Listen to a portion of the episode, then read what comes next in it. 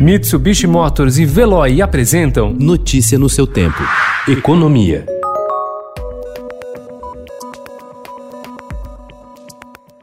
Com os corredores vazios e vendedores conversando para passar o tempo, os shoppings de São Paulo estão, para todos os efeitos, com as portas abertas ao público há um mês. No sentido prático, eles ainda não conseguiram convencer a clientela a retornar às lojas para consumir. Como resultado, comerciantes relatam vendas médias 90% inferiores às de antes da pandemia. Mariane Sampaio, por exemplo, que é dona de duas chocolaterias em shoppings da capital paulista, conta que já abriu e fechou o caixa para um faturamento de 50 reais.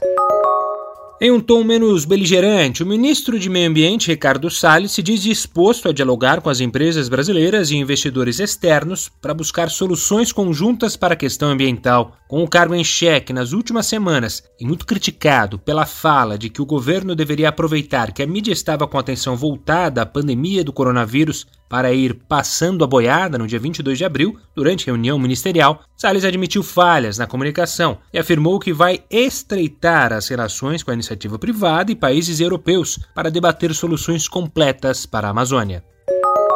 Pressionado por organizações e investidores sobre a preservação ambiental do país, o presidente Jair Bolsonaro usou suas redes sociais ontem para ressaltar ações do governo em prol do meio ambiente. O presidente citou em especial a atuação da Advocacia Geral da União no bloqueio de bens de pessoas ligadas ao desmatamento. Um levantamento da consultoria política Arco Advice aponta 377 deputados e 39 senadores favoráveis à derrubada do veto do presidente Jair Bolsonaro, que barrou a desoneração da folha de salários até o fim de 2021, um placar bem próximo dos votos necessários. Empresários também têm se mobilizado em defesa da prorrogação da medida, que atende 17 setores da economia e vale até o final de 2020.